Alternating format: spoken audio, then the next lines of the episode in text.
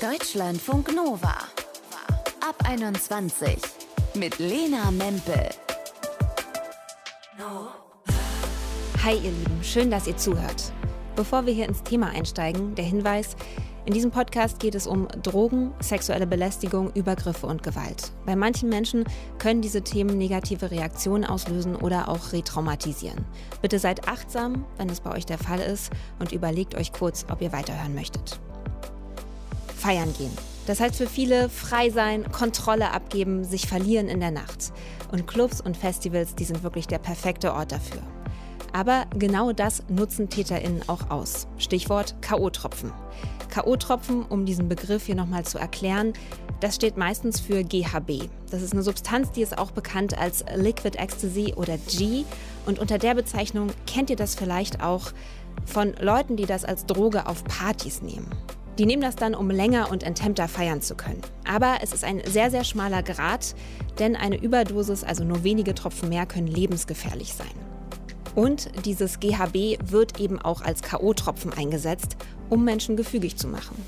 Die Substanz, die ist geruchs- und geschmackslos und daher zum Beispiel im Getränk gar nicht zu bemerken. Und noch ein Nachteil, es ist kurze Zeit später im Körper nicht mehr nachweisbar. Und das ist extrem fatal für Betroffene. Marie, die hat so eine Nacht erlebt, bei der sie sich am nächsten Morgen an fast nichts mehr erinnern konnte, weil ihr jemand was ins Glas gemischt hat. Hi Marie. Hallo. Du glaubst, dass du mal K.O.-Tropfen im Glas hattest beim Feiern. Woran genau hast du das gemerkt? Ich bin mit einer Freundin unterwegs gewesen und wir haben davor zu zweit eine Flasche Wein getrunken und dann waren wir in einer Bar und ich habe dort noch ein Bier getrunken. Das weiß ich ziemlich genau. Und ich konnte zu dem Zeitpunkt sehr gut einschätzen, wie viel ich vertragen kann. Und ich bin am nächsten Morgen aufgewacht und es hat sich ganz, ganz komisch angefühlt. Erstmal lag ich im Bett und war irgendwie komisch nur noch obenrum bekleidet und sonst ähm, nicht mehr bekleidet und hatte einen kompletten Blackout. Wusste nicht, wie ich nach Hause gekommen bin, was mir passiert ist und war komplett Knockout. Also ich war total fertig und müde und dann habe ich über den Abend nachgedacht, was noch meine Erinnerung war. Mhm. Und dann habe ich so ein bisschen Revue passieren lassen. Und die einzige Möglichkeit muss gewesen sein, dass als ich kurz in der frischen Luft war und man sein Glas nicht mit rausnehmen durfte, ich mein Bierglas auf den Zigarettenautomaten vor dem Eingang gestellt habe. Und da war mein Getränk nicht beaufsichtigt. Und deswegen ist eigentlich die einzige Möglichkeit, dass eine Substanz in meinem Glas gewesen sein muss. Und konntest du den Abend rekonstruieren mit Hilfe von der Freundin, mit der du da warst oder mit anderen Menschen? Hast du da noch mehr rausbekommen? Schlecht, tatsächlich. Also mhm. bis zu diesem Zeitpunkt eben, wo wir an die frische Luft gegangen sind und das Gespräch da draußen geführt haben, konnte ich mich noch total gut erinnern. Und am nächsten Tag waren noch wilde Videos und Fotos auf meinem Handy von der Tanzfläche, an die ich mich aber so überhaupt nicht mehr erinnern konnte. Und ähm, ja, dann sind nur noch blitzartige, ziemlich ungute Erinnerungen in mir aufgekommen. Falls du das genau. teilen möchtest, was für Erinnerungen sind das? Ja, es war so, dass ich ähm, mich dann noch erinnern kann, wie ich in einem, in einem Hof mit einem, mit einem Mann war. Und das kam immer wieder, habe ich einzelne Momente, die irgendwie nicht besonders einvernehmlich ähm, sind, die ja in mir, in mir hochgekommen sind, als ich das nochmal Revue passieren habe lassen. Und ich bin am nächsten Morgen auch, ich habe da, ich war 17 zu dem Zeitpunkt, mhm. ähm, habe mit meiner Mama gesprochen und gesagt, Mama, irgendwas ist nicht normal. Und dann hat meine Mama mich sofort mitgenommen und wir sind in die gynäkologische Notaufnahme gefahren. Und dort wurde ich auch untersucht. Und ich hatte auch im Körper blaue Flecken. Mhm. Ähm, und, und ich hatte auch, auch Schmerzen, in, also äh, mhm. zwischen meinen Beinen so. Und dann haben die mich untersucht und konnten eben rausfinden, dass da eben Sachen passiert sein müssen. So. Und so kannte ich mich nicht, dass ich, also, dass ich das einfach so machen würde nach einer halben Flasche Wein und einem halben Bier. Und genau. Ja. Du warst ja im Krankenhaus und hast dann da auch festgestellt, es ist was passiert und aus deiner Erinnerung war es auf keinen Fall einvernehmlich. Warst du auch bei der Polizei? Nee, ich bin nicht zur Polizei gegangen, weil ich, also was ich gesagt habe mit diesem aus meiner Erinnerung, was auf keinen Fall einvernehmlich heißt, ich habe Erinnerungen, die irgendwie relativ, also relativ krass sind, wo eine Person ähm, also irgendwie die Kontrolle über mich hat. Aber viel mehr habe ich eben nicht ich kann mich nicht an irgendwelche Kampfszenen oder so erinnern. Ähm, aber ich bin nicht zur Polizei gegangen, weil die im Krankenhaus waren. Also es war schon irgendwie eine komische Situation und eine ungute Situation. Und wie gesagt, ich war sehr froh, dass ich mit meiner Mama so ein Vertrauensverhältnis hatte, dass sie da auch im Raum dabei war bei der Untersuchung. Und die da hat dann irgendwann auf den Tisch gehauen und gesagt, jetzt hören Sie mal, meiner Tochter ist da was irgendwie richtig Schreckliches passiert. Jetzt können Sie vielleicht ein bisschen einfühlsamer mit der Situation umgehen. Das heißt, die, meinten, die waren nicht besonders sensibel und haben dir nicht so zugehört? Oder warum hast du dich da nicht so gut aufgehoben gefühlt? Mir wurde das tatsächlich ziemlich vor den Latz geknallt, diese Untersuchung. Also mhm. was da quasi, dass man eben Spuren finden konnte. Und das wurde mir so vor den Latz geknallt und ich saß aber da und hatte halt keine Erinnerung, was mit mir passiert ist, außer diese zwei Blitze, die sich mich in einem Hinterhof befunden habe. Ähm, und dann hieß es aber, wenn ich einen Test machen möchte, ob Substanzen in meinem Körper sind, die nicht Alkohol sind, dann muss ich es zur Anzeige bringen. Aber damals war mir einfach überhaupt nicht danach. Das jetzt nochmal zu erzählen, auch schon auch ein bisschen, weil dieses Erlebnis im Krankenhaus nicht so richtig sensibel war. Und ich wollte das dann nicht nochmal auspacken irgendwie und habe dann mich dafür entschieden, das so ein bisschen für mich unter den Teppich zu kehren. Das ist ganz schön krass. Ich frage mich, ob das was mit einem Schamgefühl vielleicht auch zu tun hat, was ich von mir selber kenne, wenn ich in einem Club einen Übergriff erlebt habe. Absolut, es hatte absolut mit einem Riesenschamgefühl zu tun. A, dachte ich mir, oh Gott, vielleicht lag es an mir. Ich war mir natürlich auch nicht sicher, war wirklich was in meinem Glas. Ich dachte, vielleicht war ich total betrunken und habe irgendwie, keine Ahnung, von mir aus bin auf einen fremden Mann zugegangen und habe gesagt, so, ähm, ich weiß es nicht so. Und dann habe ich halt natürlich auch so ein bisschen die Schuld bei mir selbst gesucht ähm, und wollte auch nicht jemanden in eine blöde Situation bringen. Außerdem waren wir in dieser Location irgendwie damals öfter und ich wollte auf keinen Fall, dass da ja irgendwie Ermittlungen dann passieren. Ich glaube, das war irgendwie damals mein Gedanke. Das würde ich so heute auch nicht mehr machen. Du warst auch einfach sehr jung. Du hast gesagt, du hast das für dich unter den Teppich gekehrt, erstmal, aber welches Gefühl hat denn dieses Erlebnis nachhaltig bei dir hinterlassen? Auf jeden Fall auf der Hut sein, würde ich das Gefühl nennen. So ein bisschen irrational vielleicht sogar manchmal auf der Hut sein. Ich hatte einmal dann ein Erlebnis nicht so lange Zeit danach, dass wir eine Freundin auf dem Oktoberfest verloren haben und ich weiß, dass ich, ich, es hat mich vollkommen aus der Bahn geworfen, dass die jetzt weg ist, weil ich halt in meinem Kopf Horrorszenarien dann gezeichnet habe. Und so würde ich das, ähm, das nennen. Ich, also es hat für mich total lange gedauert, bis ich zu Männern irgendwie, was heißt total lange, ist auch irgendwie in dem Alter vielleicht ein bisschen schwierig zu sagen, total lange.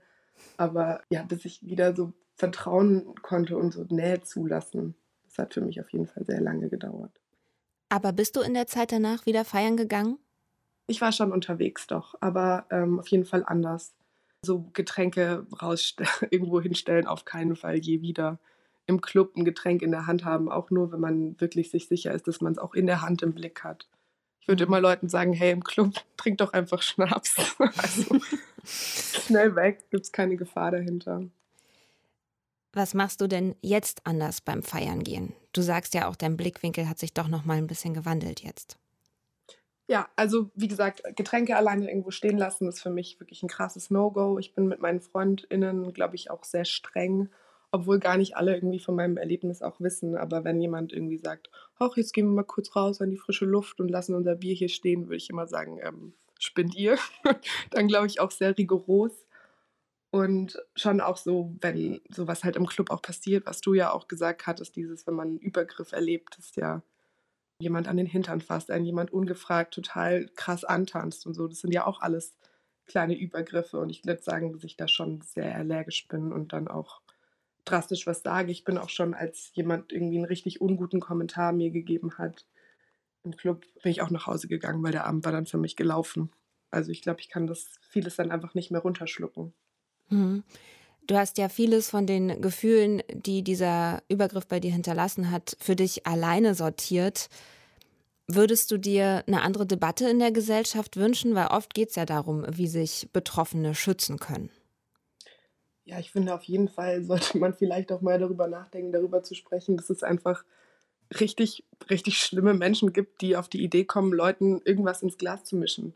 So und dass es einfach Leute außer Gefecht setzt. Das ist, wenn man sowas wie Liquid Ecstasy, glaube ich, heißt es, den Leuten ins Glas tut, dann führt das dazu, dass sie teilweise einfach abgehen wie Schmitz Katze, aber nicht, weil sie sich selbst dazu entscheiden, dass sie eine Substanz nehmen möchten, die sie total fügig und willig macht, sondern weil jemand anders das für sie entscheidet. Und ich finde, darüber sollte gesprochen werden. Ja, dass man tatsächlich irgendwie krassere Taschenkontrollen am Eingang durchführt und weiß nicht, ich darf nicht mal mit mehr als 100 Milliliter fliegen, weil wer weiß, was passiert, aber ich kann ein Fläschchen mit irgendeiner schrecklichen Substanz mit in den Club nehmen. Ja. Also siehst du auch eine Verantwortung bei den Clubs ein Stück weit, auch an der Tür? Auf jeden Fall an der Tür und schon auch so, ich denke gerade was so richtig ähm, Nachtleben, wo ja auch Drogen einfach im Spiel sind, oft, also auch illegale Drogen, die Leute für sich selbst zum Eigenkonsum mitbringen denke ich, dass es auf jeden Fall vielleicht so Awareness-Teams oder so braucht. Leute, wo ich mich hinwenden kann, wo ich vielleicht auch hingehen kann und sagen kann, hey, ich habe das Gefühl, diese Frau da drüben ist gerade vielleicht nicht mehr ganz bei sich selbst. Ja, dass wir gemeinsam als Feiergemeinde mehr aufeinander auch achten. Und auch vielleicht einmal zu viel fragen, ob gerade alles in Ordnung ist. Marie, danke schön, dass du uns deine Geschichte erzählt hast hier bei Deutschlandfunk Nova. Sehr gerne. Deutschlandfunk Nova. Seit März ist das Nachtleben zurück und zumindest in meinem Umfeld gibt es viele Menschen, die feiern nonstop jedes Wochenende und vielleicht gehört ihr ja auch dazu. Aber nicht nur die Clubs sind wieder da, sondern auch eine altbekannte und ziemlich traurige Debatte. Sicherheit beim Feiern und insbesondere das Thema KO-Tropfen. Marie hat uns erzählt, dass ihr mal was ins Glas gekippt wurde und dass sie sich geschämt hat, auch irgendwie nicht vorsichtig genug gewesen zu sein. Wir reden oft über das, was wir tun können, um uns selbst zu schützen. Und die Journalistin Lou Zucker fordert, wir müssen aber auch über die TäterInnen reden. Und das haben wir gemacht. Hallo Lou. Hallo. Du sagst, auch wenn viele von uns vielleicht denken, Clubs sind so ein freier Raum, da können wir uns alle ausleben, feiern ist noch lange nicht gleichberechtigt. Warum? Weil wir uns, denke ich, unterschiedlich sicher fühlen können beim Feiern je nachdem, welches Geschlecht uns von außen zugeordnet wird. Also ich als Frau zum Beispiel fühle mich eben nicht immer zu 100 Prozent sicher beim Feiern und das hat natürlich auch Auswirkungen darauf, wie ausgelassen und unbeschwert ich mich dann in so einem Club bewege oder dahin oder von dort zurück. Also ich mache mir schon im Vorhinein Gedanken, wie komme ich danach nach Hause, mit wem gehe ich feiern, passen wir aufeinander auf, wenn ich meine Freundin lange nicht gesehen habe, mache ich mir Gedanken, wo sie sind. Wenn ich sehe, sie tanzt mit irgendeinem Typen, mache ich mir Gedanken, geht es ihr gut.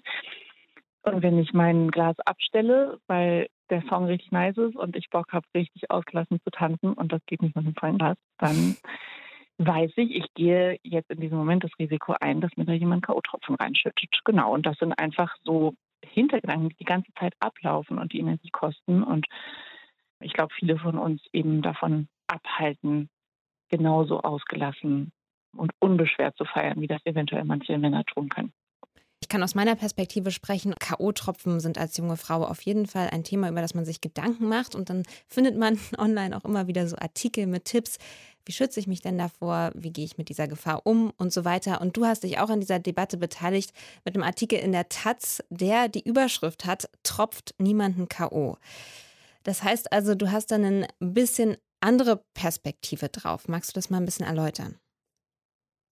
Ähm, ja, also ich habe auch viele von diesen Artikeln gesehen oder gelesen oder mitbekommen, die innerhalb dieser neu aufgekommenen Co-Tropfen-Debatte immer wieder gesagt haben, was man jetzt alles tun kann, um nicht Opfer von K.O.-Tropfen zu werden. Genau, pass gut auf dein Glas auf und geh zur Polizei, geh ins Krankenhaus, mach dies, mach das. Mhm. Das ist alles, glaube ich, sehr wichtig zu wissen und gut auch diese Informationen zu verbreiten. Trotzdem finde ich, verschiebt sich in dieser Debatte so ein bisschen die Verantwortung, weil in der Debatte wird, glaube ich, viel den Opfern oder potenziellen Opfern von K.O.-Tropfen die Verantwortung dafür zugeschoben, dass das nicht passiert. Und am Ende des Tages sind aber die einzigen, die wirklich darüber entscheiden können, ob das passiert oder nicht, die TäterInnen. Mhm. Und ich wünsche mir einfach eine Debatte, die sich mehr auf die TäterInnen fokussiert und wirklich aufzeigt, wo eigentlich und bei wem die Verantwortung liegt. Gab es denn so einen einschneidenden Moment, als du dir gedacht hast, ich habe einfach keinen Bock mehr, dass die Verantwortung auf Opfer und Betroffene abgewälzt wird, als die Perspektive für dich so geschiftet hat oder hattest du die schon immer? Hm, ich kann mich jetzt nicht an einen speziellen Moment erinnern, aber ich glaube, so über die Zeit hat sich das in meinem Leben etwas verändert. Also genau, ich habe selbst Anfang 20 so mehrere sexuelle Übergriffe erlebt und war danach sehr lange sehr vorsichtig, sehr doll darauf vorbereitet, dass gleich was passiert. Und das hat mich natürlich sehr eingeschränkt, auch zum Teil. Auch immer mit so einer Angst rumzulaufen und so. Ja, mit der Zeit, auch mit Abstand zu den Erlebnissen, ist die Angst irgendwann weniger geworden. Aber vor allem auch, indem ich mich mit anderen Frauen verbündet habe und eine gemeinsame Politgruppe gegründet habe und eben das Gefühl bekommen habe, ich bin nicht alleine mit dem Thema, anderen Menschen passiert das auch, aber zusammen können wir uns stärken und aufeinander aufpassen. Das ähm, hat mir geholfen, so ein bisschen wieder mich sicherer zu fühlen. So, ich habe diese Gedanken, aber wenn ich jetzt mein Glas abstelle, dann könnte mir jemand da was reinschütten. Und ich merke jetzt aber bei mir, dass ich keinen Bock habe, mich davon einschränken zu lassen. Und ich habe keine Lust, wegen dieser Möglichkeit nicht so zu tanzen zu diesem Song, wie ich jetzt gerade Bock darauf hätte. Mhm. Und ich weiß, dass ich damit ein Risiko eingehe. Vielleicht ist das leichtsinnig. Ähm, was ist die Alternative? Die Alternative ist, sich ständig die ganze Zeit überall einzuschränken. Und am Ende des Tages können wir es ja nie komplett kontrollieren. Wir können so gut aufpassen, wie wir wollen. Und es kann immer irgendetwas passieren. Das ist halt das Problem. Was meinst du denn, wo die Gründe dafür liegen, dass der Fokus dieser Debatte doch sehr bei den Betroffenen liegt und nicht so sehr bei den TäterInnen? Also es geht sehr viel darum, wie können sich Betroffene besser schützen, das haben wir ja schon gesagt, aber was glaubst du, woran liegt das, dass unsere Gesellschaft da so drauf guckt? Ich glaube, das ist ein ganz altes, ganz tief verankertes patriarchales Muster. Mhm. Also was ganz viel mit Rape Culture zu tun hat. Also Rape Culture in dem Sinne, immer den Betroffenen von sexualisierter Gewalt die Verantwortung zu geben. Zuerst zu fragen, wenn jemandem ein sexueller Übergriff passiert ist, was hattest du denn an? Wo bist du denn rumgelaufen? Wie spät war es überhaupt? Warum warst du eigentlich alleine?